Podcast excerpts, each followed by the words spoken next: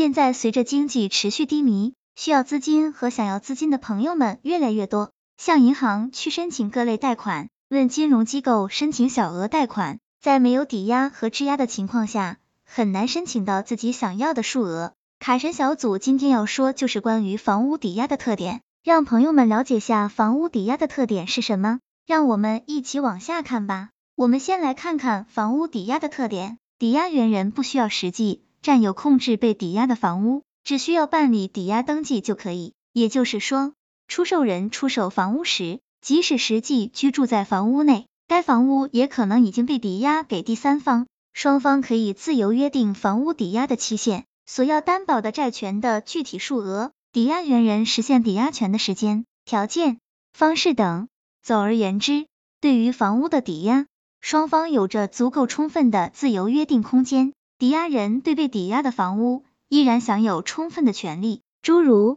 可以占有使用房屋、将房屋出租盈利等。债务人可以用自己的房屋来抵押，也可以用他人的房屋抵押，并且同一个房屋可以进行多次抵押。房屋被抵押之后，房屋的所有权人如果想转让、赠与房屋给他人，需要征得抵押权人的同意，否则其处分行为无效。除非房屋的受让人愿意代替抵押人还清其所负担的债务。对于受让人的代为清偿债务行为，房屋抵押权人没有正当理由不得拒绝。相反，如果房屋抵押权人想把自己享有的抵押权让给他人，只需要通知抵押人就可以了，并不需要征得其同意。卡神小组总结，在这里朋友们要。区分一下房屋抵押和房屋质押的区别，因为房屋质押和房屋抵押是两个完全不同的概念，在操作和运作流程上也是全然不同。卡神小组建议朋友们在缺失资金的时候，